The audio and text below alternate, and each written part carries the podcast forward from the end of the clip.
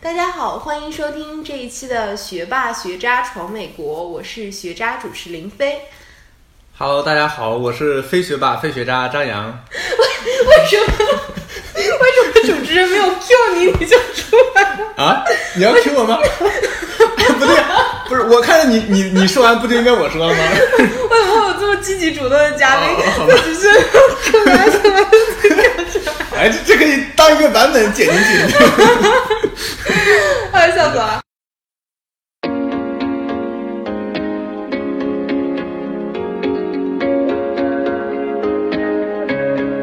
I'll tell you a story before it tells itself. I'll lay out all my reasons. You say that I need help. We all got expectations. 大家好，欢迎收听新一期的《学霸学渣闯美国》，我是学渣主持林飞。这一期呢，来到我们节目的啊，我们的一位老朋友张扬同学。没错，我又来了。就今天呢，我们要恭喜张扬同学，因为他在这个星期是吧？嗯，刚刚完成了他的博士毕业答辩，啊现在已经 十月份完成的，我是最近拿到证了，拿哦拿到毕业证了，现在已经正式成为张博士。可以这么说。上一期呢，他是来给我们大家介绍吃喝玩乐、滑雪方面的内容。这一期呢，就是因为已经晋升为张博士了嘛，所以要来给我们讲一讲跟学术相关的一些内容。我感觉我这个人还是比较适合聊点娱乐性的，这个我试一试吧。所以这一期就不用录了，是吗？还是要录的，支持一下你工作嘛。好，那我们就先来聊一下你的专业吧。你就说一下你是什么方面的博士？好，我是 E 专业的嘛，然后那个方向是属于 E System 下面的那个异步电路，呃，给大家介绍一下，EE 就是 Electrical Engineering，就是电子工程国内。叫电子工程。然后这儿分的比较细吧，然后分了很多方向，然后我其中那个研究方向叫做异步电路，嗯，它属于电路的一种一种吧，就是我们会分析一下它的好处、坏处、优劣性，然后做一方面这样的研究。什么什么叫异步电路？异步电路就是区别于正常使用的电路，那个它的时钟信号是，就专业点说，就时钟信号会不太一样，它不是靠一个全局的时钟信号，而是靠一个更小的、更小 size 的 block 之间握手协议通信的一个东西，这个比较专业了，就是结构不太一样。就可以理解成比一般的电路要高级一点的电路吗？我觉得电路没有高低贵贱之分吧，就是我只能说结构不一样，在有些方面是有一有一定优势，但是有些方面会有一些劣势。为什么会选择这个方向呢？是因为这个方向比较热门吗？这个方向呢，因为我做的东西最开始我是做产品的这个 CAD 和那个 yield，就是成品率这个这个东西。然后因为我大老板跟他合作的是这个异步电路嘛，然后我就是做异步电路的相关这方面的相关性的分析。嗯，然后后来逐渐的有了点兴趣，就开始主攻这个方向了。我是也是属于是边了解边去投身这个这个领域的。嗯，那现在就是研究这个方向的人多吗？其实这个这个方向学科不是特别多，像 Stanford 在做这个，然后 Portland 在做这个，然后其他地方就比较少了。对是因为它的应用还没有很广吗？对，应用比较比较少，因为很多公司是没有异步电路的，大部分都是同步的。像我知道的，高通在做，英特尔在做，其他公司都没有异步电路，而且我们异步电路手工需要做的东西很多，然后复杂度比较比较高，所以有些人不愿意去花这个成本去做这个事情。哇，感觉就是你研究了一个比较前沿的一个领域，或者说是一个比较冷门的领域。也可以这么说吧，就是稍微小众一点的一个领域。那你当初为什么会选择呃电子工程 WE 这个专业呢？这个就比较神奇了，因为这是我爸给我选的，我根本我我作为一个高中从来不过问这些事情的人，没有什么概念。我我只知道我当时物理比较好嘛，嗯然后我其实一直想报一个物理专业，然后我爸也是寻亲问友吧，问了很多人，然后觉得这个专业未来要大火。对他觉得物理专业不太好找工作嘛，嗯我当时也没有没有什么自己的见解，我说那好，那就这个专业吧，然后就就选了这个专业。我觉得可能很多人在选择专业的时候都是这样的情况。高中的时候就一门心思想着高考，你有没有想过自己未来要做什么？然后高考一考完，呃，填报志愿的时候，然后家长说，哎，就学这个吧，然后就去学哎，了没错就除非是家里是有那种学术背景的，比如说家里是做教授的了，或者什么了，他对各个领域都了解。像一般的家庭是家长其实也也很也很费解，他们也是要参考别人的意见，所以说局限性很大的。一般选专业的时候，后悔自己选了这个专业吗？还是觉得说，哎，当初你爸的决定很英明？我觉得这个专业还挺好的。但是如果现在回首看，选一个 CS 好像也不错，计算机工程也不错，这两个都可以。嗯，是因为比较好找工作吗？这两个专业？比较偏工科一点嘛，然后找工作确实是很好找。嗯，博士读了几年啊？读了五年零两个月。那已经算很快了，因为你没有读研究生，然后我我我是读了的，我们是啊你是读了研究生我们不是一起，哦，我以为你当时是读就直接读的是博士。我当时是研究生的，对，哦，所以那这样加起来有七年。七年了，对，一共七年了。哇，那你毕业之后有什么打算吗？毕业之后准备回国吧，嗯，对啊，然后考虑因素很多，然后最终还是，其实我也在这儿找了工作的，然后在国内也找了工作，然后比较了一下利弊，然后决定还是回去了。那你是马上就要回国了，我十二月初吧，十二月初就要回去了。希望你在国内发展一切顺利。好，谢谢谢谢，嗯努力努力。那我相信国内就是在听我们节目的很多听众，可能也是电子工程专业的，或者有应该应该很多人。对，因为这个专业在国内也非常热门嘛，然后可能也有一些听众想要来美国学习电子工程这个专业。那正好借着节目这个机会，能不能给大家简单介绍一下，就是电子工程专业在美国的一些情况？就比如说，嗯，如果我要选择电子工程专业，那我大概有哪些方向可以选择？他看你去读什么了，读硕还是读博了？他的那个硕士分的稍微粗一点，然后博士会分的很细，而那我们且就先从硕士。对硕士的话，大概就是跟 program 走的，最最最普遍的就是 E general 这个，然后还有一些方向就是 program 是有一个着重点，比如说有的 E VLSI 就是指的是着你的着重点是超大规模集成电路，嗯，还有叫 E Power，就是你可能强电方面你要着重一点，还有一些其他的专业，呃，很多很很多了，分得很细，可以看一下，到时候，因为各个学校是不一样的。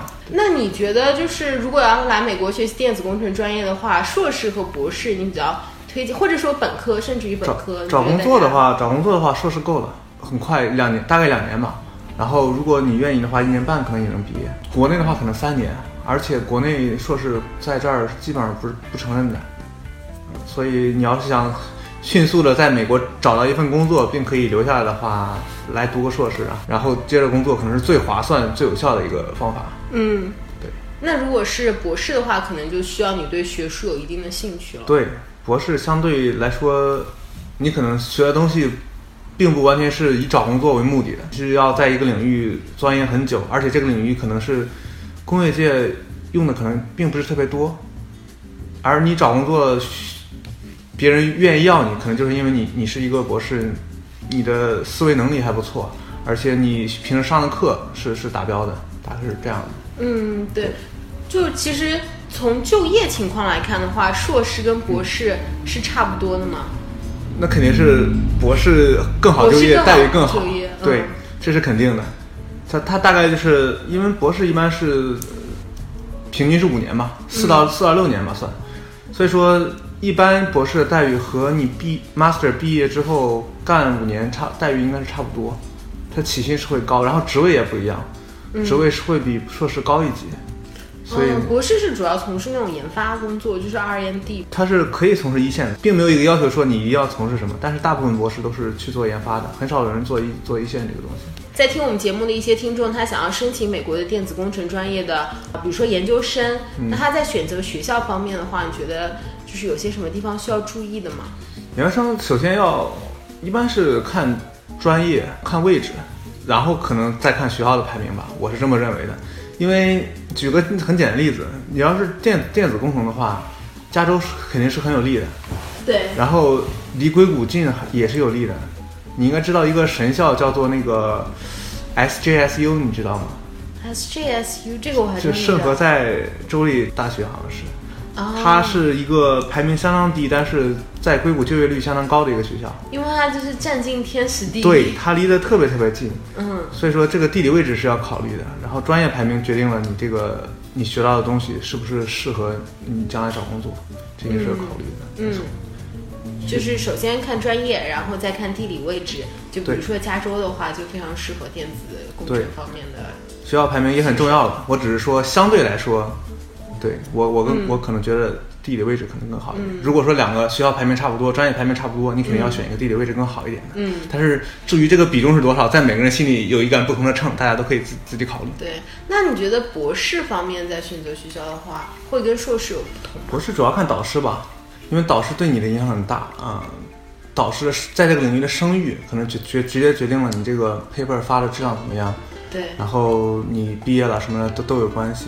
对，一般的话，你如果有机会的话，可以跟导师的学生聊一聊啦，看看你们这个组一般做什么东西，然后大家毕业情况怎么样。有有些组可能三五年能毕业，有些组可能六七年毕业，很正常。因为我大我大师兄读了七年博士，所以你就可以想，这个每组和组之间是不一样的。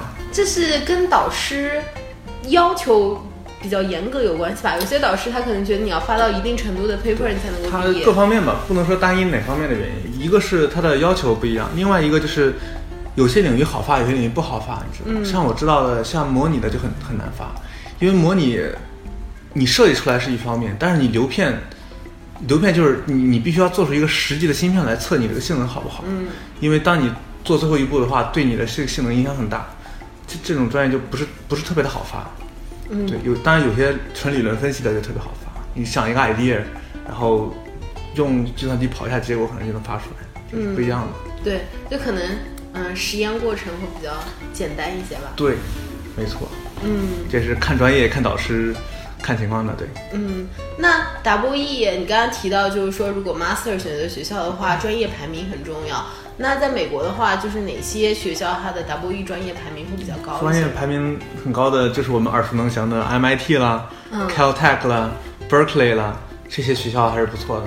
像 UIC 的 E 应该排名也不错，我我忘了查那个 E 的排名了。嗯那个 Viterbi 大概工我们工学院大概是排第十吧，对然后最好的时候排过第七，嗯、大概就这么个情况。然后还有一些其他的学校肯定应该也不错了，很多工科的都很不错。对，所以总的来说，其实 USC 还是挺不错的，因为专业排名啊，或者学校的综合排名，然后还有地理位置，我觉得我觉得 U S C 的专业设置特别的好，它特别贴近于这个，就是工业界的工需求。工业界的需求，没错，就是它开会，它的基础课首先肯定很扎实了，然后像一些比较新的，像那个 machine learning，它会它会讲，叫机器学习，它会讲。然后还有一些就是验证 UVM 验证这些东西，他会讲。有些学校是不开这些课的，哦，所以它的课程是在不断的更新对，它。是一直在更新的。哎，你知道那个学校的这个更新系统是怎么更新的吗？哎，这个我给你介绍一下。，大概是这么更新的。它会它会有一门课叫做五九九，这门课是就是谁都可以开的，你只要是申请，学校就给你开。然后开了之后，学校要给你打分，然后看你这个学校怎么样。如果学校认可你这门课，然后这门课就会升级，然后给你一个新的学号，然后这个学号就会就会成为一门一门课程。哦，就是所有的新课都是从五九九开始，然后到了一个另外的一个课程，就是那五九九相当于是一个试验性质对试验性的课程所有叫 special topic 都可以选嘛。都可以选，就是正常一门课。然后就根据就是学生的反应啊，或者老师的授课情况，然后对，然后会升级成另外一门新的课。感觉很适应，就是现在市场上的需求啊，或者工业界的一些需求。这个我觉得很合理，这这个方法很合理。就是对我不会上来，因为你这个教授很厉害，我就直接给你开一门课，我也会让你先去看看学学生怎么认为，然后对对对再调整。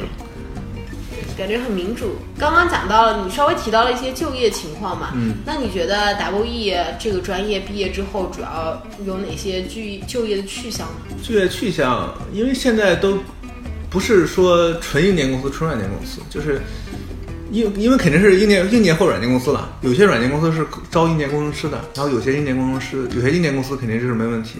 像传统硬件公司就是像高通啦、嗯 Qualcomm，然后那个博通 Broadcom，还有美光 Micron，还有这些都是招的。然后像软件公司，像 Oracle 是招的，Oracle 是之前招了很多很多，后来裁了很多，因为它有一个项目杀杀档了，就关掉了。然后像像 Google 也有也有做硬件的。然后除了这些硬件公司呢，还有一个比较特殊的公司叫做 EDA 公司，就是你设计硬件的时候，你需要你需要一个软件，这个软件是有两个公司，一个叫 Cadence，一个叫 Synopsys，是比较有名。然后这两个公司的话，也会招硬件的人去去做算法什么的。因为这个这个软件需要硬件背景，纯软件人做还是不太行，他会说他会选一些硬件人去去做这个东西，嗯，所以这些趋向都是有的。然后还有一些就是，嗯，还有一些人就转软件了嘛，因为软件就给的给 CS 的更好找工作，呃，然后配更高。其实不是好不好，主要是配高，对，配高是主要的一个因素。嗯，然后去赚赚赚快钱了嘛，很多人这样。然后其实 E 做很多东西和 CS 是是有交叉的，它就是我觉得是你转 CS 应该最好转的就是 E 专业了嘛，因为很多就你们 W E 的也要学习一些算法，然后也要学 programming 是吗？对，呃，这些不是必修的，但是我们做东西的时候会涉及到，所以我们都会都会了解，然后去上上课了就可以就可以拿到一个 degree，就可以去找工作了，大概是。嗯嗯，我知道现在新来的这些学弟们，就是都会都会学一学软件的课，然后拿一个软件的 master 的 degree，然后对，就然后这样的话就有一个到时候 backup。对，到时候你就可以自己选择了，你选找哪个都可以。嗯，因为他是美国是这么的，你博士找工作是有最低待遇要求的，就是即使你是 E 的博士，但是你找了个 CS 的职位，你还还你还是要比 CS 的 master 拿的钱多，但是可能要比 CS 的 PhD 拿的少，是这么个情况。哦，这个我还真不知道，就是有一个最低工资要求。，对他大概会给你一个这个范围，他肯定是要比 master 给的多一点。哦，但是股票就不好说了，股票是因人而异的。对我说我说的是 base，嗯，那每年就是可能现在有些公就是硬件公司，它可能自身效益也不是特别好，然后就在公司发展上面受到了一些困难。那这些公司它现在还是会持续招这么多人吗？还是说它现在招人的状况有所下降？我知道了很多公司都是招一批换一批，招一批换一批，它是根据市场不停的变化，它是它的那个招人。我说我说的换一批是解雇一批，哦，它会根据自己的所以它的人员的淘汰率还是挺高的。这几年是很高，之前好像是很好，这一年是很高的。嗯。像我知道的，呃，甲骨文之前淘汰了整个硬件组，对我们我知道的，我因为我的下一届那批那批大概去了二十多个去甲骨文吧，然后基本上我我没我没我不知道任何一个人留下来了，都去换公司了，要不去苹果，要不去去 Synopsys，要不去这些公司，嗯。要不就转软件去 Facebook，嗯，基本上大家都走了。对对。哇，那感还有对，还有还有高通之前也出问题了，也也也解雇了很多人。对高通前段时间就是有一些大规模裁员。对，然后后来又招了很多，然后又裁又招，就是对。不停的反复。哦，感觉找工作就是不是一个一帆风顺的事情，就是不是说你找到工作之后就一定就很平稳了，然后就非常顺利了。其实找完工作之后也有各种各样的问题。没错，说到这个人员变动呢，其实在美国变动挺大的，有些是不得不走，有些人是会主动的走，因为你升职的话，跳槽是个非常快的一个那个方式嘛，他会给你那个三大 bonus，你每跳一次都会给你一个 bonus，、但是如果你一直待那儿，你可能慢慢这个 bonus 就没了，你只有刚入职的时候有，然后呃。然后，因为你跳槽的话，你可以跟他讲，你可以，你可以跟他讲价，他有时候会给你一个更高的工资啦什么的。对，或者更高的头衔。对，更高头衔，所以很多。嗯我知道我们那届升的最快的已经升到 staff 了，就是因为不停的跳槽，不停跳槽，可以可以升到升升的挺快的，Staff 是一个什么概念？挺高了吧？一般 一般硬件公司它的那个公司的职位是一个什么样的分布啊？每个公司分的不一样的，像什么我知道有些公司是啊，是那个 entry level，、然后 senior engineer，嗯然后 staff，然后 senior staff，然后还有什么 manager、senior manager，然后还有 vice president，大概这些。因为因为有的有的公司会分得更细，比如说什么。principal level 一二三这些都有，啊，对对对，看公司看情况。多阶层。嗯、对，有些人就会根据你这个排名去跳，因为你看着是一个职位，有时候你跳过去其实其实是更更高的一个职位，嗯，那你觉得在硬件公司升职快吗？是不跳，能力能力很强，升得快，嗯，跳槽跳得多，升职快，这两个途径升得很快。因为我听说，就很多工业界，它的其实升职是挺慢的。你可能从一个 level 升级到另一个 level 的话，可能需要大概三年到四年。看个人能力吧，我见过一年升的，也见过三年升的，都有。嗯，你只要效率效益好就可以，因为他们是会打分的，每年都有一个打分系统。嗯，如果你评分特别高的话，会给你更多的 bonus，然后会给你升职，这这些都可以。学霸学渣闯美国，海外游子的大本营。我们用最真实的声音，带你领略美国校园的精彩纷呈，揭秘北美职场的苦辣酸甜，洞悉美帝最前沿的资讯视角。不管你是学霸还是学渣，我们期待和你一起成长，一起寻梦，一起闯美国。哦，说起来，你在美国就是也有一段呃工作经历，啊是实习经历是吗？对，实习了几个月吧。对，嗯，是在一家什么样的公司实习呢？呃，算做芯片的吧，具体名字就不说了，因为嗯，说出来涉及到一些保密方面的东西，对，那应该也是一间挺大的公司。嗯，还是不错的。嗯，对。那你觉得，嗯、实习整个实习的感受怎么样？我感觉和这儿公司文化有关系，他们人都特别的特别的友好，然后有时候会有一定工作压力，但是总体来说大家都对你帮助挺大的。嗯嗯，可能和国内的比，国内就因为我没在国内工作过，但是我跟国内人聊过，可能国内的话就是工作压强度可能高一点，然后东西我听说九九六那些道听途说了，不一定准，但是可能有时候要加班。嗯这儿的话很少加班，比较少，除非是比如说一个芯片到了一个快发布的一个时间，大家会加一加班。嗯平时的话，大家还是工作强度没有那么高，朝九晚五嘛，朝九朝九晚六。九六肯定是可以保证的。有你要是干得特别快的话，五也可能看老板。对，这个没有一个硬性的规定就，感觉工作会轻松一些。而且打卡没有什么特别严的要求，你知道吗？我知道有些公司 是要打卡上班的，然后晚了之后可能会发邮件警告你，但是在这儿没有，你可以自己随便填，没人会查的。但肯定是也不能太随意了，因为 manager 会看着你的，他会看着你来没来。你填个差半小时一小时没问题，不能差太多。嗯，像我知道有些同学早上九点起床，十点晃晃悠悠到了学校，喝杯咖啡，振作精神了，然后开始干活儿，有有些这样。哦，你是说十点到公司？对啊，但是活儿一样能干完一样的，你只要工作干完就行了。因为我认识一个我们那届挺聪明的一个同学，他从来不加班，never 加班，就正常干活，然后下了班就搞点别的。嗯对，所以他只比较比较看重你能不能出结果。对你只要你只要干完就行，对至于你就是是不是每天做到八个小时、九个小时，他可能并不是特别看重。没错，嗯，那你觉得整个公司氛围怎么样？氛围挺好的，因为有他们经常有，因为实习生嘛待遇特别好，然后经常有类似团建的活动，然后出去玩，然后平时的话会有各种讲座、各种会议，你可以更了解一下比较前沿的东西，看什么新的产品，大家在做什么新的东西。嗯然后比如说五 G 啦，当时好像就已经开始在讨论这个问题了，你就会了解到比较前沿的东西。嗯，就感觉跟同事之间就是氛围比较融洽，然后整个对，公相对比较司培融洽训的，。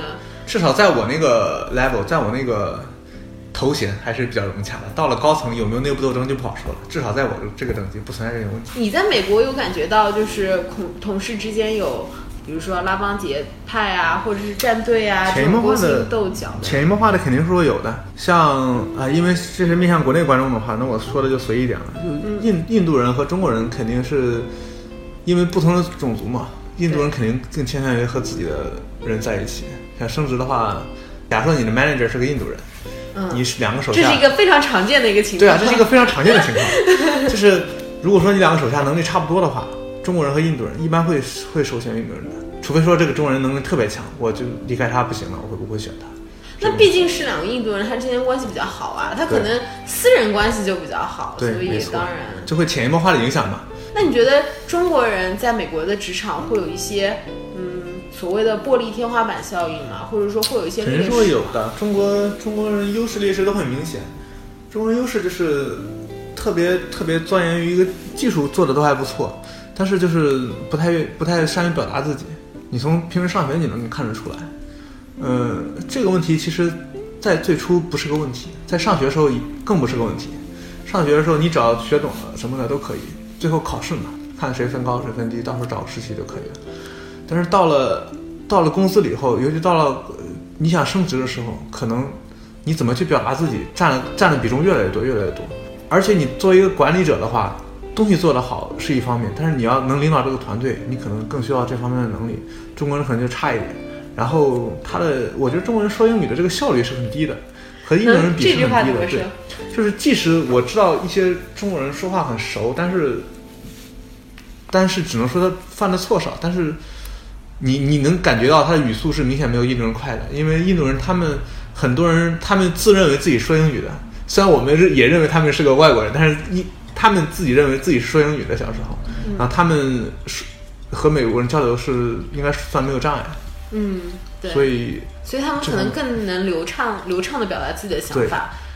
对，然后，哎，我说一个说一个事实吧，你你可以，你觉得如果有问题，你可以剪了不播。我们研究生学习的情况下，就很多印度人他是做的东西明显没有中国人好，但是他他做完 presentation 之后，就是他 present 这个这个东西完之后，你会认为他做的比中国人好。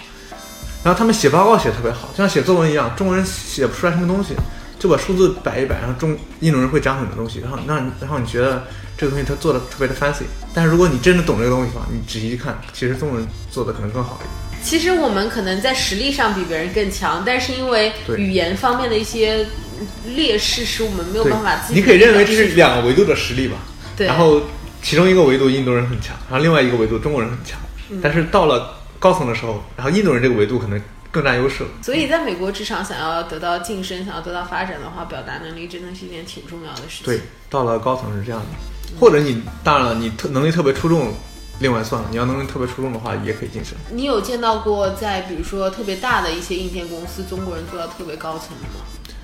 大的公司我没有见过，我知道 NVIDIA 的 CEO 应该叫黄什么什么，他但是他也不是从大陆纯大陆过来的，那是 A B C，对他应该是 ABC。你要说从直接从大陆过来的，我没有见过谁做的做到很高的位置的。嗯，对，因为语言障碍确实是个问题，对，尤其是来的越晚，障碍越大。所以这也是促使你想要回国工作的一个原因之一吗。算一个原因之一吧。我的原因很多种，大概有三四个。嗯，其中这是这是一个，就是同样的天花板，可能中国来的来的更晚一点，美国来的更早一点，这是一个原因。另外一个原因就是因为我爸妈的原因吧，因为、哦你知道我们山东人是儒家思想，百善孝孝为先，什么三从四德。当然这些我并不是鼓励这个东西，但是我觉得父母在我生命中占的比例比较重。嗯，对，就是如果说，你比如说，父母在国内生活九个月，在这儿过三个月、一年，他可能过得很舒服。但是等到他老了六十岁、七十岁的时候，他只能在一个地方生活，他可能不太愿意去坐飞机的时候，他在美国一直生活，他会他可能会很抑郁。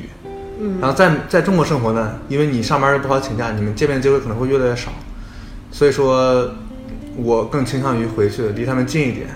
对，可能坐个高铁就到了，或者坐个飞机就到了，也就更方便照顾他。对，因为国内的飞机毕竟是两三小时可以到的，在在这儿要飞十五小时，感觉不一样。对，我相信很多在美国留学的朋友们都会碰到这样的问题，就是父母在国内，你可能在美国工作，但是没有办法及时回到父母身边去照顾他们，对，这是，很艰难的选择。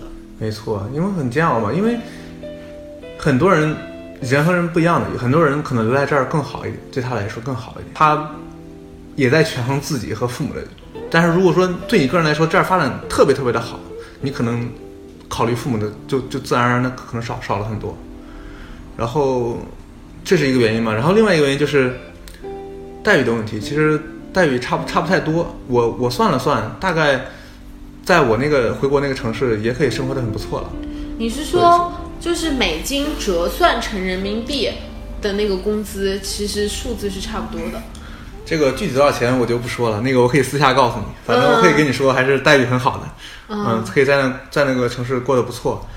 但是我也很我也很能理解了，因为不是不是每个人都能找到这样的工作，有些人可能就，尤其是做软件的嘛，他可能在美国拿的工资是国内的两倍甚至更更多。就是如果换算过去的话，我觉得这种情况下，你你不可能强求别人去回去的，你不能说你要爱国怎么着，你就应该回去，因为差的实在太多了。这个但凡有点私心，他可能就会动摇这个东西。嗯，然后这种情况下，他他可能更愿意父母过来，但是等到父母老的时候，也会出现这个问题。嗯，他们可能，并不是特别喜欢那儿生活。嗯，对对，所以这些原因促使了你想要回国工作。对，没错，大大概这些原因吧。那你是怎么找到在国内那份工作的呢？那很巧合嘛，因为正好看刷微信朋友圈看到别人招聘的告示，你不知道这公司所以你是在朋友圈里找到的？对这这公司也挺啥的，这个 HR 做的挺好的，得给发鸡腿儿。然后然后投了一个地方，第一次还投错了，投投到另外一个地方不对，我投到山东的离山东很近的一个地方。嗯然后那个人看了看我的这个大概情况，然后转转到他们总部了，然后最后最后去面试的。哦，那他们的 HR 非常尽职尽责哎，还帮你转发你反应速。度反应速度很快的，大概我感觉我投简历也就三个小时、四个小时就就拿到一面了，哇很，快的，这效率，很高。我感觉那儿应该是刚刚睡醒了上班了，然后我我这儿其实是下午，国内大概是凌晨早不是不是是早晨吧，然后就收到一面了。嗯，哎，你身边也有一些嗯在找国内工作的朋友吗？他们的我我们那找工作也这么顺利吗？找工作很顺利，但是我没有听说找国内工作的吧，很少，因为有有一些是走千人回去的，但有一些千人计划千人计划回去的，有有一些就直接留这儿了。我认识的大部分读到博士的话，你可能在这儿牵挂更多一点，一般你要考虑你的女朋友啦、对，家庭啦，你自己回去别人怎么办啦？对啊，这些问题你的你的你你顾虑就会多一点。嗯，然后第二个就是，在这儿可能生活更舒服一点。到了很高的很高的那个呃 level 我不知道，但至少在最初最最初的可能哪怕十年以内吧，你付出同样努力，在这儿挣的钱是要是要多一点。嗯，然后其实美国的消费税其实并不高，嗯，对，然后可能过得更舒服一点。嗯，对是之前其实我还考虑过环境的问题，就是这儿可能环境更好一点。我你如果五年前问我的话，我会告诉你，国内那个空气我我是不太想回去。但现在我我我基本上每半年回去一次嘛，我看那空气是每年都有改善的，越来越好。嗯然后而且我我要去那个城市，其实空气也挺好的，我也没有什么好担心的，所以我就放心回国。嗯，但其他人可能留在这儿的居多。对，各有利弊吧，就是看每个人他自己如何权衡。对，我觉得这要看个人的。有有句有句有句话叫做“此心安处是故乡”嘛。对，其实中国、美国就是两个客观的存在。你觉得哪个地方适合你，你就可以去选择去那个地方工作。对，但是其实我在美国碰到很多老华人，就是他们会批评中国来证明自己当初来到美国是正确的。其实这我就很我就很反感。他拼命想通过证明国内的不好来对证明，哎，我在美国生活的非常好。对啊其实他们没有看到国内好的那一面。对啊，就是就是每个国家都有都有利有弊，中国有，美国也有，但是我们还是要客观的说嘛，对不对？我觉得理性的思考，有逻辑的思考是比较比较比较比较不错的。对，我相信很多在美国留学的朋友们可能都会纠结吧，到底是留在美国呢，还是毕业之后回去？没有一个标准答案，对适合自己的，或者就像你说的，让自己舒服的，就是一个好的去处。对，没错。你自己自己有自己每人自己有一杆秤，你觉得你那杆秤平衡了，你就可以留做留在那个地方。对，也没有必要做太多的比较。每个人都有自己选择，这个没没没有好坏，这个没有觉得对错，不像数学题一样有对有错。没有对错